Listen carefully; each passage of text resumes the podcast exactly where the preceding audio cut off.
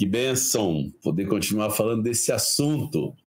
Um assunto muitíssimo importante para a nossa fé. É um assunto que o Senhor deixou reservado para a sua amada igreja, conforme já temos estudado nesse quinto ciclo. É, o Espírito Santo é Deus, é, não é uma força, ele é Deus, né? Ele é o Deus da história, ele está presente em toda a história. E nós não podemos ter vida cristã sem a presença do Espírito Santo, porque é Ele que nos convence de pecado, justiça e juízo. Ele que nos conduz ao arrependimento. Porém, nós estamos é, tentando separar por assunto esse tema do Espírito Santo para poder ajudar vocês a compreender melhor e aumentar sua comunhão, seu relacionamento com o Espírito Santo. Esse é o objetivo, ver a igreja abundando de experiência com o Espírito Santo. Semana passada recebemos várias reclamações que eu li os textos rápidos, mas é porque vocês não sabem o desafio que é. Me deram 30 minutos, 25 minutos para poder falar muita. Como é que a gente fala um compêndio desse em tão pouco tempo? É um exercício. Então, uns até me chamaram de locutor de rádio, de tão rápido que eu estava falando.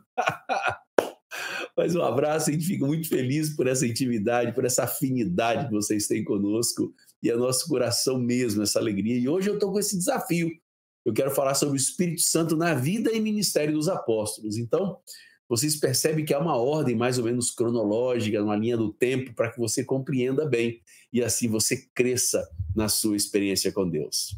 Queria te convidar a gente a abrir muita Bíblia hoje, porque, basicamente, o que eu fiz? Uma coletânea de textos bíblicos.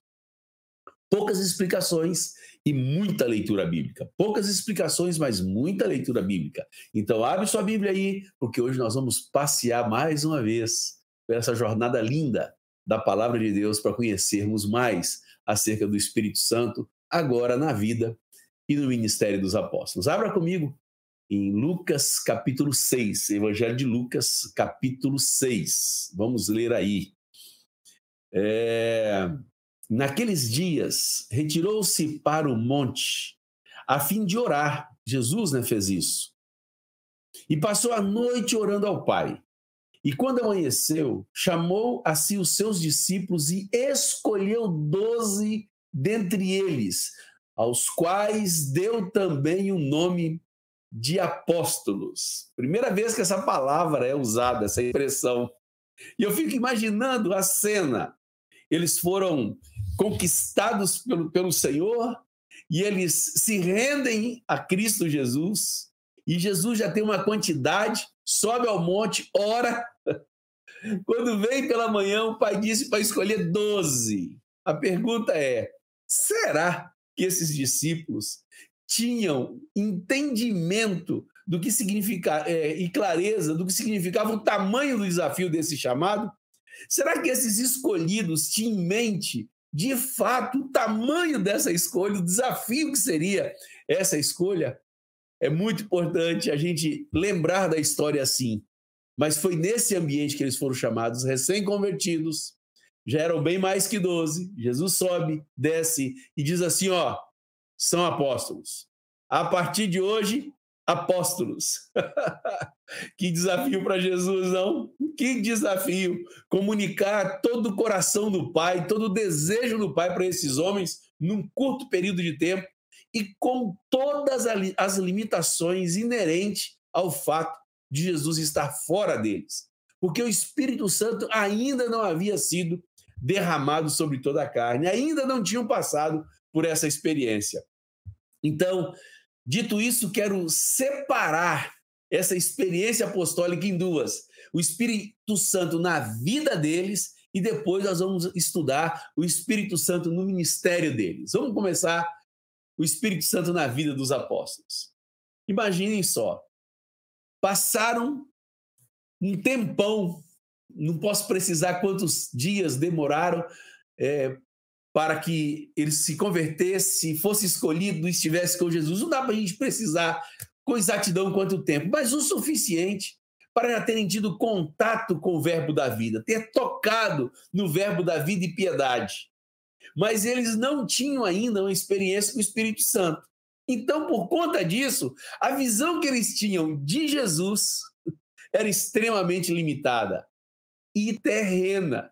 Então, tanto acerca de Jesus quanto ao ministério de Jesus e a respeito deles mesmos, não era uma visão espiritual, era uma visão terrena. Aproximando-se o dia da morte de Jesus, então agora nós já podemos dizer que três anos aí, não? Três anos e pouco. Eles ainda, mesmo tendo visto Jesus fazendo milagres, Jesus ressuscitando, Jesus curando, Jesus permitindo que andar, é, andando sobre as águas, diante de tantos fatos, mesmo assim, eles continuavam tendo uma visão terrena do ministério de Jesus. Vamos ver se é verdade? Mateus capítulo 20. Vamos ler esse texto de Mateus capítulo 20, é, a partir do versículo 20. Vamos lá? Então, se chegou a ele a mulher de Zebedeu com seus filhos e, adorando-o, pediu-lhe um favor. Perguntou-lhe ele: Que queres, mulher? Aí ela responde: Manda que no teu reino esses meus dois filhos se assentem, uma à tua direita e outra à tua esquerda. Olha o reino que ela estava pensando. O reino que os filhos fossem reconhecidos junto com o rei. Ela estava pensando no reino de Israel, ela não estava pensando no reino eterno, no reino espiritual.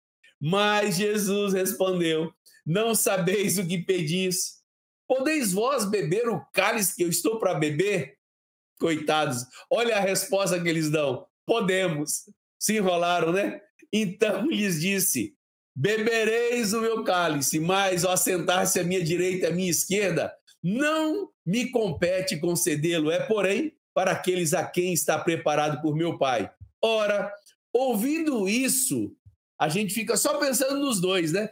que arranjou um lobby da mãe para poder pedir esse, esses lugares privilegiados da direita e esquerda de Jesus. Mas olha a reação dos outros dez, não era igual. Ouvindo isso, os dez indignaram-se contra os dois irmãos. Ou seja, queriam também se assentar no mesmo lugar. Como é que pode eles quererem, quererem preferência ainda usar a mãe? Então vocês percebem que antes do Espírito Santo na, ser derramado na vida pessoal dos apóstolos, eles tinham uma visão terrena, míope de Jesus, de seu ministério e da vida pessoal deles. Precisamos entender que a escolha deles não foi por isso que já trouxe a eles revelação do que Deus tinha para eles. Eles precisavam entender e entenderam a posterior que o chamado deles não era para este reino mundano terreno, era um reino eterno, mas nós vamos continuar aprendendo sobre isso. Lembremos da prisão de Jesus. O que, que Pedro fez? Negam. E muitos lembram apenas de que Pedro negou. Porém, esquecem-se de que os demais, ó, fugiram, abandonando o Messias. Eles pessoalmente não podiam produzir uma coragem, uma ousadia ou uma valentia, porque não era algo humano, era algo espiritual. Como é que eles podiam enfrentar o Império Romano nas forças humanas? Impossível.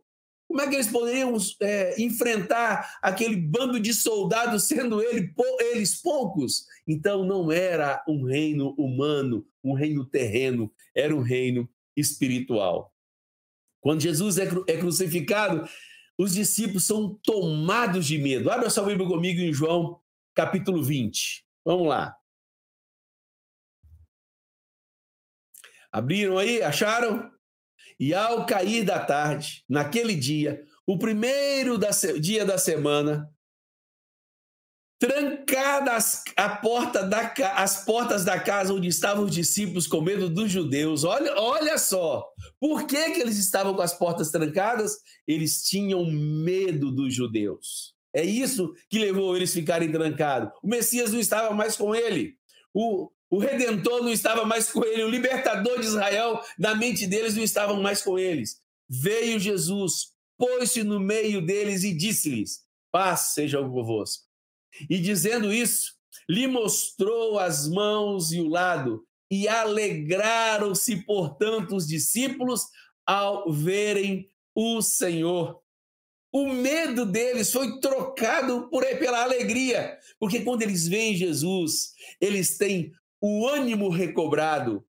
A alegria dos discípulos é retomada pela presença física do Senhor. Eles necessitavam ainda da presença física de Jesus, porque eles não tinham tido ainda uma experiência com o Espírito Santo. Então, eles necessitavam de algo tangível, que era a presença física de Jesus. Durante 40 dias, esse Jesus ressurreto esteve aqui na terra, entre eles, e reforçavam para eles a necessidade de não se ausentarem de Jerusalém, para que eles pudessem receber a promessa de serem batizados com o Espírito Santo, porque assim eles receberiam essa coragem, essa valentia, essa ousadia, essa intrepidez. Enquanto isso não ocorresse, eles eram homens comuns, homens que não tinham como fugir dessa dura realidade do medo, da covardia. Vamos para Atos capítulo 1, para a gente ver onde está narrado essa verdade. Atos capítulo 1, do versículos 1 ao versículo 5.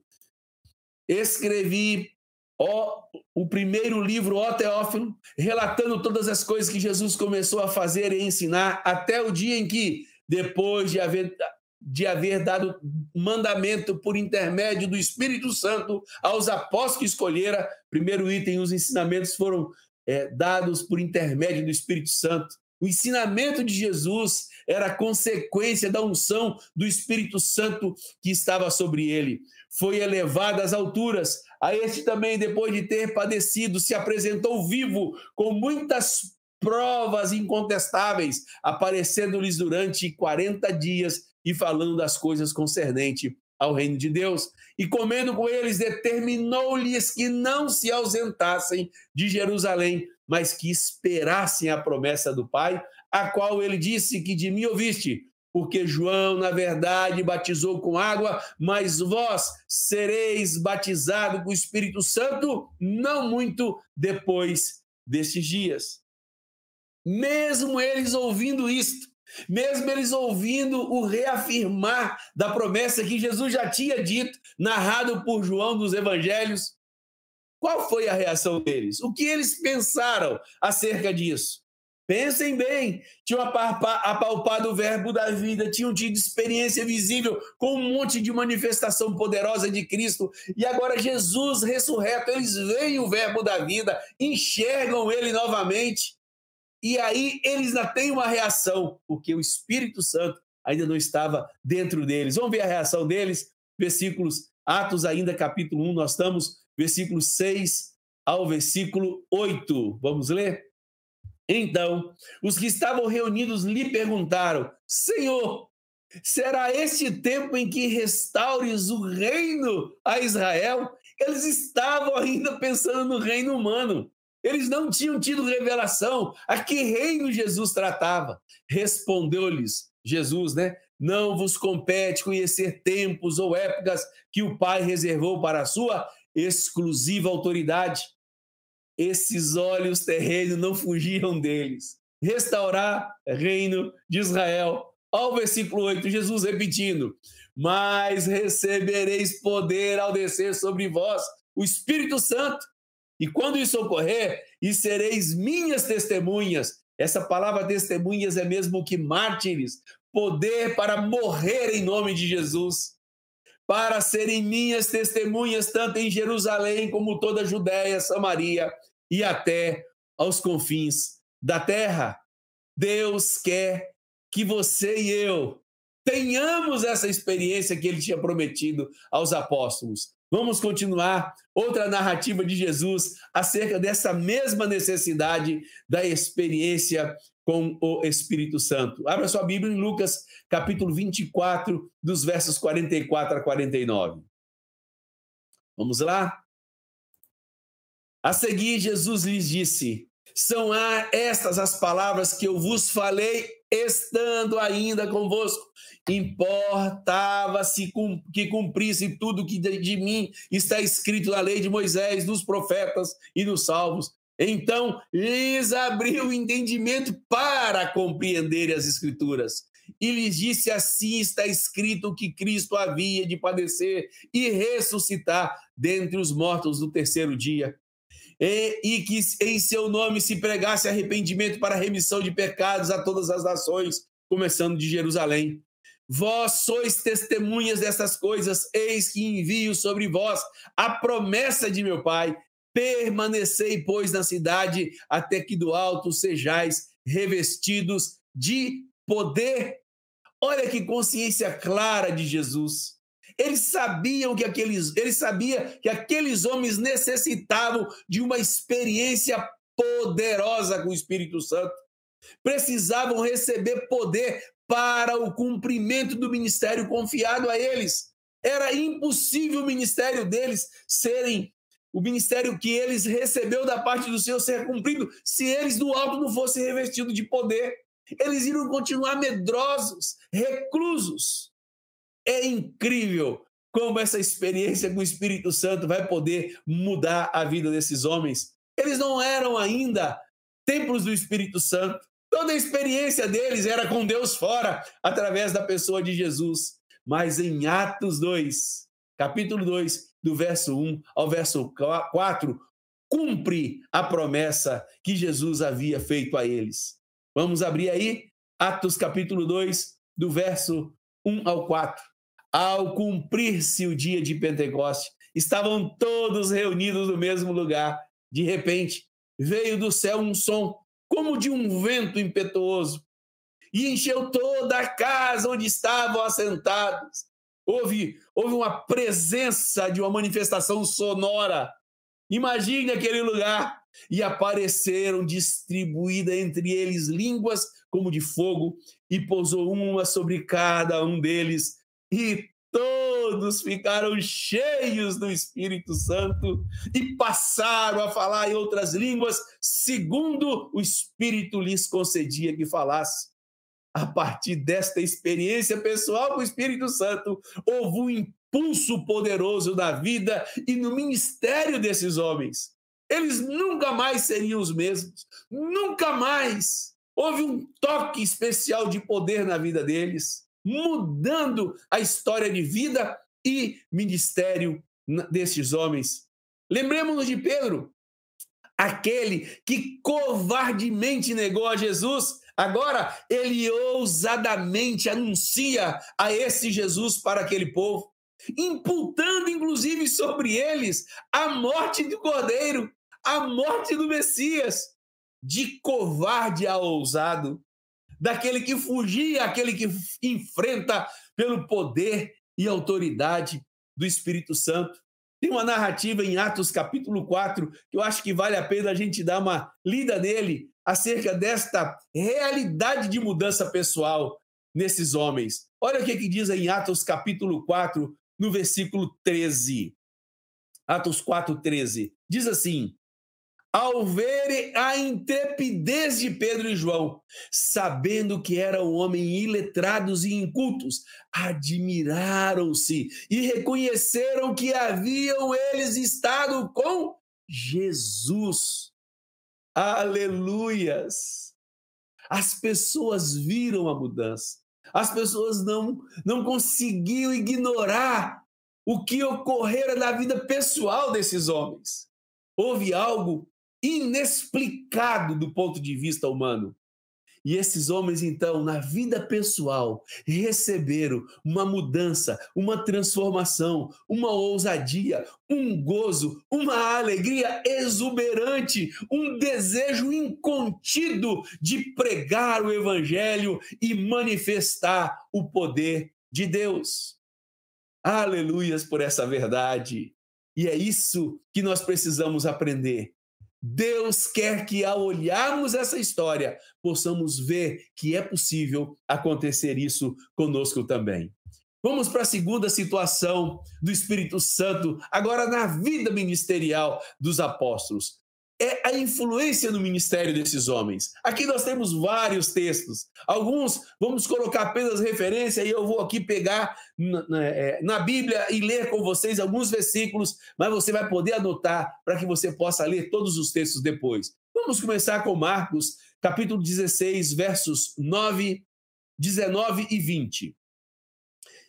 De fato, o Senhor Jesus, depois de lhes ter falado, foi recebido aos céus e assentou-se à destra de Deus. E eles, tendo partido, pregaram em toda parte, cooperando com eles o Senhor e confirmando a palavra por meio de sinais que se seguiam.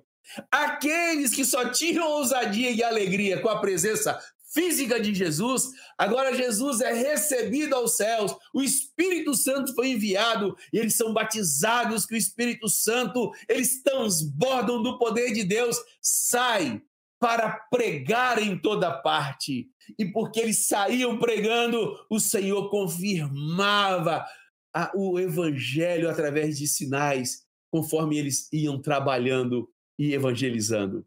Hebreus, capítulo 2, versos 3 e 4, também tem uma, uma narração muito interessante acerca do ministério destes homens. Vamos ler.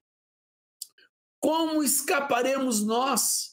se negligenciarmos tão grande salvação, a qual, tendo sido anunciada inicialmente pelo Senhor, foi-nos depois confirmada pelos que a ouviram, dando Deus testemunho com eles por sinais, prodígios e vários milagres e por distribuições do Espírito Santo, segundo a sua vontade o Espírito Santo distribuiu dons, sinais através da vida dos apóstolos. Eles foram tomados de uma ousadia, foram tomados de um poder, foram tomados de uma autoridade que não era humana. Sim, não tinha nada a ver com capacitação pessoal, era uma capacitação espiritual, era uma, uma capacitação extraordinária, indizível e inexplicável, inexplicável pela, pelo, pelas palavras humanas. É uma experiência pessoal que eles tiveram que conduziu eles a ter um ministério abundante na presença do Senhor. Vamos ver algumas experiências dessa especificamente na vida deles. Vou ter que colocar meu óculos agora para eu poder pensar na palavra de Deus. Vamos começar aí, é, eles pregando e batizando. Atos capítulo 2, isso está tá citado, registrado em Atos capítulo 2, dos versos 14 aos versos 41, é, 41, 42, mas pode deixar que nós não vamos ler todos não, mas eu quero ler alguns com você. Eu queria ler o versículo 14, por exemplo. Então se levantou Pedro com os onze. Não era apenas Pedro, os onze junto, cheios de intrepidez, cheios de autoridade. Os apóstolos aqui já tinham substituído aquele que tinha vendido Jesus, traído, traído Jesus, e agora eles, ao substituir os doze, com o mesmo impulso, mesmo poder, mesma autoridade do Espírito Santo, se levanta e adverti, e ergui a voz, advertimos, advertindo esses homens nestes termos. Eles pregam o evangelho a eles. Vamos para o versículo 36, várias coisas eles falam, e no versículo 36 eles diz lá: esteja absolutamente certa, pois toda a casa de Israel, de que a este Jesus a quem vós crucificastes, Deus o fez Senhor e Cristo. Está vendo a ousadia? Agora eles têm até coragem de dizer o que eles tinham feito com o verbo da vida. Isso é o que o Espírito Santo produziu na vida e agora no ministério desses homens, ousadia e intrepidez para abrir os lábios e declarar o poder de Deus. Sabe qual a consequência desta ousadia e desta proclamação?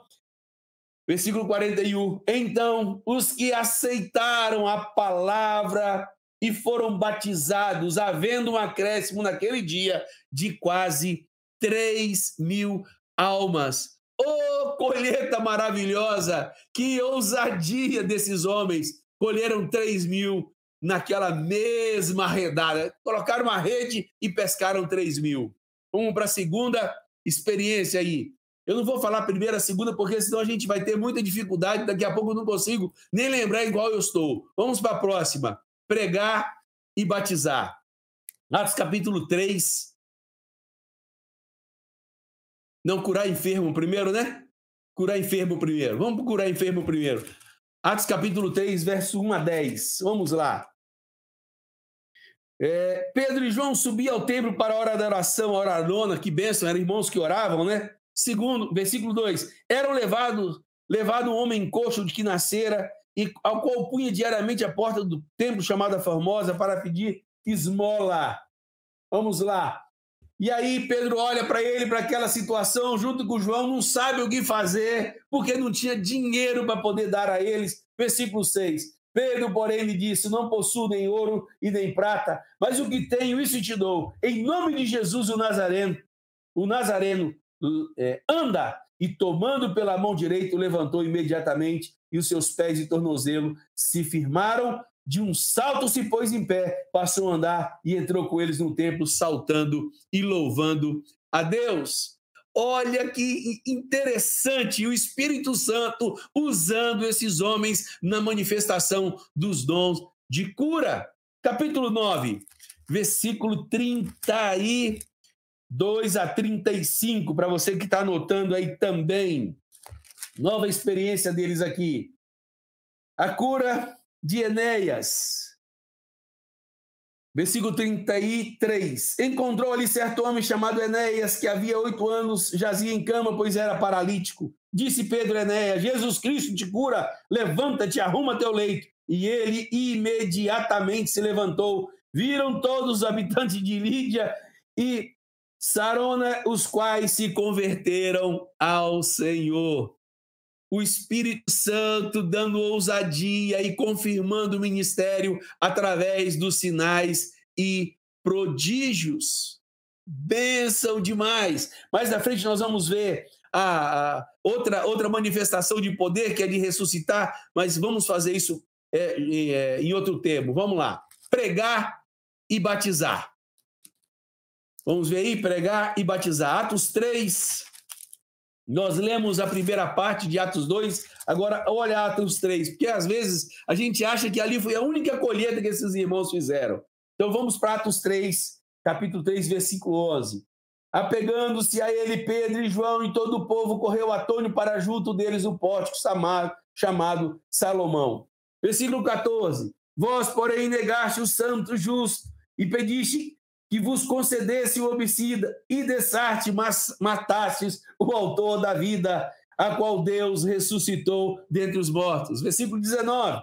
Arrependei-vos, pois, e convertei-vos para que sejam cancelados os vossos pecados, a fim de que da presença do Senhor venham os tempos de refrigério e que envie ele o Cristo que já vos foi designado Jesus. Olha só essa pregação em que resulta, capítulo 4. Há muitos, porém, dos que ouviram a palavra, estou lendo no versículo 4. Há muitos, porém, dos que ouviram a palavra aceitaram, subindo o número de homens a quase 5 mil pessoas. Quantos anos, hein? Que nós demoramos, às vezes, para crescer 100, 200, 300. Quando a gente fala de uma congregação de 3 mil, nossa, que congregação enorme! Congregação de 500, nossa, que grande! Vocês viram que quando nós somos tomados do poder do Espírito Santo, esses homens tomados do poder do Espírito Santo proclamam a palavra com ousadia e intrepidez, e assim o Senhor acrescenta: precisamos olhar esse modelo para que possamos experimentar isso também em nossas vidas. Capítulo 4. Capítulo 4, versículos 23 a 31 eles oravam e o Espírito Santo enchia eles de poder para anunciar a palavra do Senhor. Versículos 23 a 31. Vamos lá. Versículo 24. Ouvindo isso, unânime levantaram a voz a Deus e disseram: Tu, soberano Senhor, que fizestes o céu, a terra, o mar e tudo que neles há, que dissesse por intermédio do Espírito Espírito Santo por boca de Davi, nosso pai, teu servo, porque enfureceram os gentios e os povos imaginaram coisas vãs. Vamos, versículo 27, porque verdadeiramente se juntaram nessa cidade contra o teu santo servo Jesus, o qual ungistes. Vamos para o versículo 31. Tendo eles orado, tremeu o lugar onde estavam reunidos e todos ficaram cheios do Espírito Santo e com intrepidez anunciavam a palavra de Deus. Às vezes os irmãos querem orar para ver o lugar tremer. Deus não quer apenas fazer tremer lugar, não. Ele quer nos encher de intrepidez, como encheu de intrepidez esses irmãos. Para quê? Para anunciar a palavra de Deus. Aleluia! Nós estamos estudando o Espírito Santo no ministério dos apóstolos. Vamos agora para Atos capítulo 5. O Espírito Santo traz revelação e discernimento. Lembremos da historinha lá de Ananias e Safira. Eles fizeram um acordo para reter parte daquilo que eles haviam vendido, no versículo 3. Então disse Pedro: Ananias, por que encheu Satanás teu coração para que mentisse ao Espírito Santo, reservando parte do valor do campo? Olha que interessante, o Espírito Santo não deixava passar nem isso. Ora, afinal de contas, já estava trazendo um valor a ser depositado aos pés dos apóstolos. Aquele valor, de alguma maneira, já ia ser útil, abençoar alguém. Não, não, não. Mas o Espírito Santo não deixa passar esta situação. Não era deles o dinheiro, mas ele diz que eles estavam mentindo ao Espírito Santo. Versículo 9: tornou-lhe Pedro, porque, ente, porque entrastes em acordo para tentar o Espírito do Senhor. Eis aí a porta, os pés do que sepultaram teu marido, e ele também, eles também te levarão. Morre o marido e a mulher. Por quê? Porque o Espírito Santo traz revelação e eles não engolem a mentira dita à pessoa do Espírito Santo. Quantos não sentem temor no meio das mentiras? Olha a importância do Espírito Santo para revelar, para trazer revelação no ministério, na vida ministerial destes apóstolos amados e queridos. Vamos lá, capítulo 5 ainda. Vamos para o versículo 12 agora. Os dons do Espírito Santo fluíam através da vida deles. Muitos sinais e prodígios eram feitos pelo, pela ao povo pelas mãos dos apóstolos e acostumando-se a reunir-se de comum acordo no pórtico de Salomão. Versículo 15.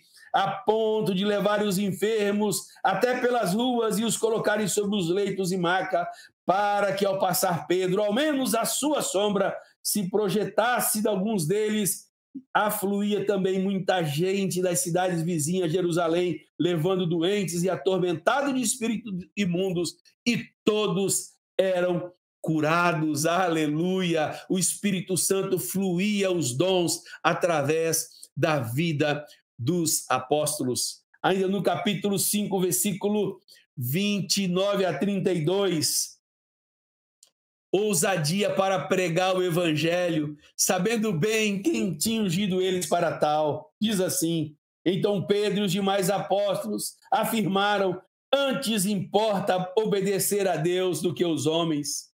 O Deus de nosso Pai, Pai, Pai ressuscitou, pois ressuscitou a Jerusalém, a, quem, eh, a Jesus a quem vós matastes, pendurando no madeiro versículo 32, ora, nós somos testemunhas desses fatos, e bem assim o Espírito Santo que Deus ortegou, ortegou aos que lhe obedecessem. De novo, eles atribuindo ao Espírito Santo a unção e a ousadia pela qual eles anunciavam o Evangelho. capítulo 8. Vamos, vamos, vamos andar um pouco no capítulo no, na carta de Atos, tá bom? Capítulo 8.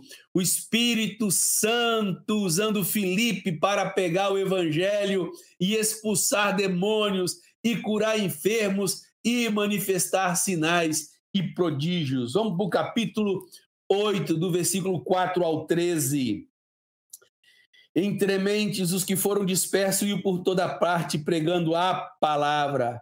Filipe, descendo da cidade de Samaria, anunciavam a Cristo. As, multidão, as multidões atendiam unânime as coisas que Filipe falavam. Agora vamos lá. Vendo os sinais que ele operava, pois os espíritos imundos de muitos possessos saíam gritando em alta voz, muitos paralíticos e coxos foram curados e houve grande alegria naquela cidade. Versículo 12. Quando, porém, deram crédito a Felipe, que os evangelizava a respeito do reino de Deus, o nome de Jesus Cristo ia sendo batizado, assim homem, homens como mulheres. Até o próprio Simão abraçou a fé.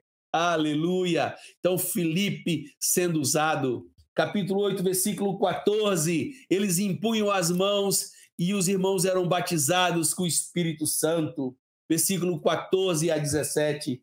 Ouvindo os apóstolos que estavam em Jerusalém, que Samaria recebera a palavra de Deus, enviaram-lhe Pedro e João. 17. Então lhes impunham as mãos e recebiam estes o Espírito Santo. Olha a necessidade de impor as mãos e orar para que as pessoas sejam batizadas com o Espírito Santo. Capítulo 11, o Espírito Santo fala para Pedro ir sem hesitar pregar o evangelho para a casa de Cornélio. Vocês sabem que essa história ela é narrada de forma contrária, né? Primeiro tem a justificativa, depois tem a narrativa do fato, porque Pedro precisava justificar para os judeus o que que, o que, que tinha acontecido com ele. Mas abra comigo então Atos capítulo 11, versículos 12 a 18. Eu queria ler o versículo 12. Então o Espírito me disse que eu fosse com eles sem hesitar. É importante nós lembrarmos disso, que ele foi porque o Espírito Santo lhe deu uma ordem para ir pregar o evangelho para Cornélio, e vocês sabem que história maravilhosa, tanto Cornélio como suas, das suas casas foram todos batizados, e antes de serem incluídos em Cristo nas águas, eles já tinham sido batizados com o Espírito Santo, para que essa marca pudesse ajudar Pedro a tomar a decisão do batismo. Bendito é o Senhor. Capítulo 13 o Espírito Santo falava quem deveriam, quem deveria ser preparado, separado e enviado para o ministério. Abre a sua Bíblia aí, capítulo 13 agora. Versículo 2: E servindo eles ao Senhor e jejuando, disse o Espírito Santo: Separai-me agora Barnabé e Saulo para a obra que os tenho chamado. Então eles jejuando, orando, impondo sobre eles as mãos, os despediram, enviados, pois, pelo Espírito Santo. Bendito é o Senhor que podia governar esses apóstolos através do Deus Espírito. Bendito é o Senhor. Tem um monte de perguntas já aqui, né? Antes da pregação já deu um monte de pergunta. Que bênção! Vamos para o capítulo 13, agora versículo 9. Olha só que interessante. Paulo, cheio do Espírito Santo, é, é usado também, né, junto com Barnabé, nessas perseguições. Vamos lá. Todavia, Saulo, também chamado Paulo, cheio do Espírito Santo, fixando nele os olhos, disse: Ó filho do diabo, cheio de todo engano, de toda malícia, inimigo da justiça. Não cessarás de per perverter os retos caminhos do Senhor, pois agora eis que está sobre ti as mãos do Senhor, ficará cego, não vendo o sol por algum tempo. No mesmo instante caiu sobre ele névoa e escuridade, e andando à roda procurava quem o guiasse pelas mãos. Então o procônsul, vendo o que sucedera, creu, maravilhado da doutrina do Senhor. Então eles anunciaram a palavra, mesmo sofrendo perseguição, mas estavam lá transbordando de alegria da palavra do Senhor, sendo usado com sinal e autoridade e prodígio. Um pouquinho mais para frente, no capítulo 13 ainda, só que os versos 49 a 52. Vamos lá. O que, que eu vou pensar aqui? Divulgava-se a palavra do Senhor por toda aquela região. Versículo 52. Os discípulos, porém, transbordavam de alegria no Espírito Santo. Vamos ver o 50, porque acho que vale a pena você entender o contexto. Mas os judeus instigaram as mulheres piedosas de alta posição e os principais da cidade a se levantarem perseguição contra Paulo e Barnabé, expulsando eles do seu território. O que eu queria mostrar para vocês que eles anunciavam a palavra, sofriam perseguição, mas transbordavam de alegria do Espírito Santo. Como reagimos quando estamos sendo perseguidos, quando estamos sofrendo? Tem que haver alegria do Espírito Santo. Bendito é o Senhor. Capítulo 14, versículos 1 a 3. Mais uma vez, manifestação de sinais e prodígios. São muitos, muitos sinais e prodígios pelo Espírito Santo. Paulo e Barnabé entraram juntos na sinagoga e falaram de tal modo que veio a crer grande multidão. Versículo 3. Entretanto, demorara-se de muito tempo, falando ousadamente no Senhor, e confirmava a palavra da sua graça, concedendo que, por mão deles, se fizesse muitos sinais e prodígios. Queria fazer uma observação aqui. É muito comum eu ver pessoas reclamando sobre pouca manifestação de poder, de sinais e prodígios, mas entre nós há muita manifestação de, de sinais e prodígios. Só que é dentro da congregação. Quando a gente sai para pregar, a gente vai encontrar as pessoas possessas, a gente irá encontrar as pessoas necessitadas de liber, libertação e de cura. Vai visitar os hospitais para você ver a quantidade de sinais e prodígios e curas que você verá acontecer através da sua vida. Façamos como os apóstolos. Estejamos onde os necessitados estão e nós veremos a abundância da manifestação dos sinais e prodígios. Aleluia por isso capítulo 14, versículo 8 a 10, mais uma vez confirma mais manifestação de sinais e prodígios, só que agora em Listra, não mais em Icônio. Vou ler lá com vocês, versículo 8. Em Listra costumava estar sentado homem, um certo homem aleijado, paralítico desde o seu nascimento, quase jamais pudera andar. Esse, homem ouviu Paulo falar e fixando nele os olhos e vendo que possuía fé para ser curado, disse em alta voz: Apruma-te direito, sob os seus pés. E ele saltou e andava. Aleluia! Bendito é o Senhor. Aleluia. Olha no capítulo 15 agora.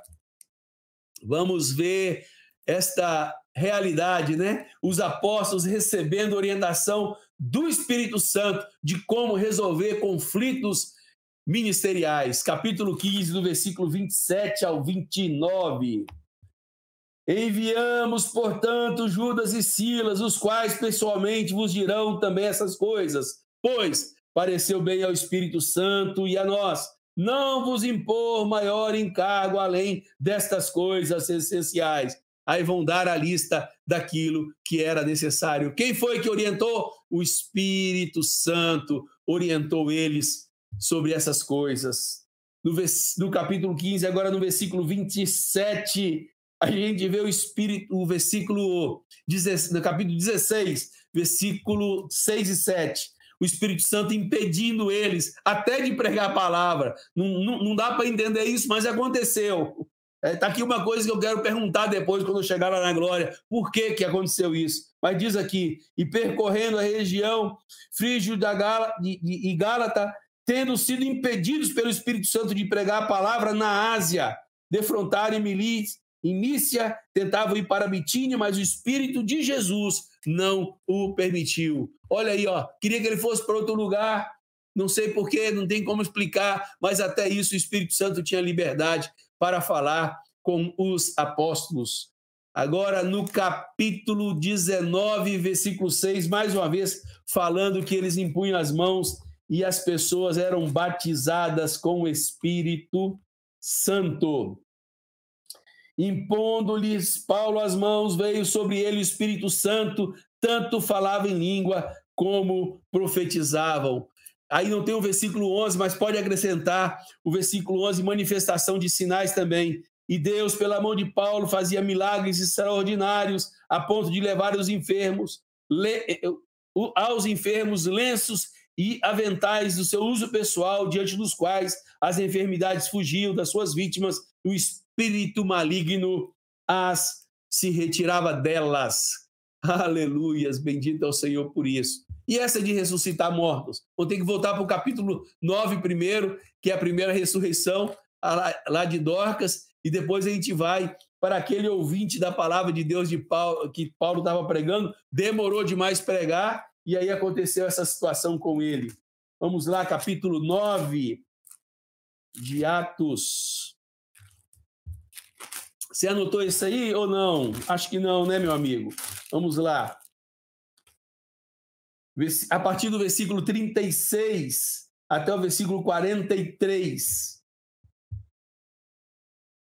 E havia em Jope um discípulo por nome Tabita, nome este que traduzido quer dizer Dorca, e ela era notável pelas boas obras e esmolas que fazia. Vamos lá. Versículo 36. Pedro atendeu e foi com eles, tendo chegado, conduziu para o cenáculo, todas as viúvas o cercaram, chorado, chorando e mostrando que as túnicas e vestido que Dorca fizera quando estava com elas. Mas Pedro, tendo feito sair a todos, pondo-se de joelho, orou, voltando-se para o corpo, disse: Tabita, levanta-te. E ela abriu os olhos e, vendo a Pedro, sentou-se. E ele, dando-lhe a mão, levantou-a, chamando aos santos, especialmente as viúvas, apresentando-a viva. Aleluia. Agora vamos para o capítulo 20. Saber pregar demorado a gente sabe, agora ressuscitar quem morre a gente não sabe ainda não. Temos que ter mais ousadia. Capítulo 20, verso 7 a 12. Diz aí, ó. Verso 7 a 12. Paulo prega até, hora, até altas horas da noite, né? Final do versículo 7 exortava-os e prolongou o discurso até meia-noite. Um jovem chamado Eutico estava sentado numa janela, adormecendo profundamente. O cara, o cara dormiu quando Paulo estava pregando. Vocês imaginam se o discurso foi longo? Durante o prolongado discurso de Paulo, vencido pelo sono, caiu do terceiro andar abaixo e foi levantado morto. Versículo 12. Então conduziram vivo o rapaz, sentiram-se grandemente confortado, porque Paulo orou abraçando ele e ele ressuscitou. Então nós temos já é, aprender, é, nós já aprendemos a pregar longamente. Só estamos agora necessitados de impor as mãos, se porventura alguém morrer, para que eles sejam ressuscitados. Aleluia. Capítulo 20, versículo 22 e 23. Olha o Espírito Santo antecipando o que iria acontecer com eles. E agora, constrangido em meu espírito, vou para Jerusalém, não sabendo ali que irá acontecer, não sabendo o que ali irá acontecer, senão aquilo que o Espírito Santo de cidade em cidade me assegura que me esperam cadeias e tribulações. Já pensou o Espírito Santo te antecipar isso? Que te espera cadeias e tribulações? O Espírito Santo está tentando nos avisar, a gente vai ser perseguido, o fim dos tempos está aí. Depois não podemos dizer que não fomos avisados. Romanos capítulo 9, agora, versículo 1. Romanos capítulo 9, versículo 1. Eu peguei esse texto para mostrar uma necessidade que o apóstolo falou o que, que deveria acontecer. Digo a verdade em Cristo, não minto, testemunhando comigo no Espírito Santo a minha própria consciência. Olha que interessante. Pedro fazia do capítulo, é, capítulo 9, 1, ele fazia do Espírito Santo uma testemunha da sua própria consciência. O Espírito Santo testemunha a sua própria consciência. Você pode falar bem, para Deus o que está rolando na sua consciência, ele pode ser sua testemunha. Vamos para o capítulo 15, versículo 13 de Romanos. Profetizava que os irmãos fossem ricos do Espírito Santo. E o Deus da esperança vos encha de todo gozo, paz no vosso ser, no, para que para crer que sejais e para que sejais ricos de esperança no poder do Espírito Santo, ricos de esperança no poder do Espírito Santo. Ele deve ser a parte indispensável na lista do ministério daqueles que exerciam. Está lá no capítulo 15, do versículo 17 a 20. Isso é uma lista que Paulo traz. 1 Coríntios capítulo 2, do versículo 4, 1 Tessalonicenses do versículo 1, versículo 6, a palavra anunciada não era embasada em sabedoria ou persuasão humana, mas demonstração do Espírito e poder. Lembra? Quando fui ter convosco, não fui com palavra de persuasão humana, mas a demonstração do Espírito Santo e poder. 2 Coríntios capítulo 6, versículos 4 a 6. Paulo dizia que o seu ministério pessoal era recomendado em várias coisas, e ele dizia ali que uma das coisas que ele colocava como recomendação era o Espírito Santo na vida dele. Que bênção, né, irmãos? Queria concluir lendo 2 Coríntios capítulo 13, versículo 13. Uma recomendação muito interessante que Paulo faz no fim da despedida da sua carta. A graça do Senhor Jesus, o amor de Deus e a comunhão do Espírito Santo seja com todos vós. Até isso o apóstolo se preocupou, colocando a comunhão do Espírito Santo como parte de sua despedida àqueles irmãos amados e queridos precisamos olhar para essa realidade que estamos estudando hoje e ver o tanto que os apóstolos dependeram do Espírito Santo na vida pessoal e na vida ministerial. Que assim possamos olhar para este exemplo e dizer assim: é possível. Não apenas nos animarmos com todos os feitos feitos através da vida dos apóstolos, mas nos animarmos com a possibilidade de, com a dependência do Espírito Santo, também nossas vidas, assim como esses homens tiveram, possamos crer em abundância na intrepidez, na graça e na manifestação dos dons do Espírito Santo para a pregação do Evangelho do Senhor Jesus. Que Deus nos abençoe com essas palavras, que aprendamos a crescer nesta comunhão e nesta intimidade com Deus Espírito em nossas vidas. Bendito seja o Senhor. Para concluir, queremos colocar aquilo que de, de praxe fazemos sempre aqui. Precisamos considerar atentamente algumas coisas. Colocamos quatro considerações a serem feitas para que você possa pensar e meditar logo mais sobre essas coisas. Vamos lá? Primeiro, pelo ensino de hoje, o que faltava aos apóstolos para verem Jesus e seu reino do ponto de vista espiritual? O que é que faltava a eles? Segunda, o que aconteceu na vida dos apóstolos que os transformou? O que aconteceu com eles? Que produziu a transformação em, em, na vida deles? Terceiro, os apóstolos, ao serem batizados com o Espírito Santo, se tornaram intrépidos e proclamaram o Evangelho. Você tem experimentado disso? Isso é uma experiência também na sua vida pessoal? Considere isso. Quarta consideração: mesmo diante das adversidades e perseguições, os apóstolos não perdiam a ousadia. Podemos experimentar isso hoje? Que essas considerações fiquem para que meditemos bem e que essas verdades sejam aprofundadas dentro de nós. Que Deus abençoe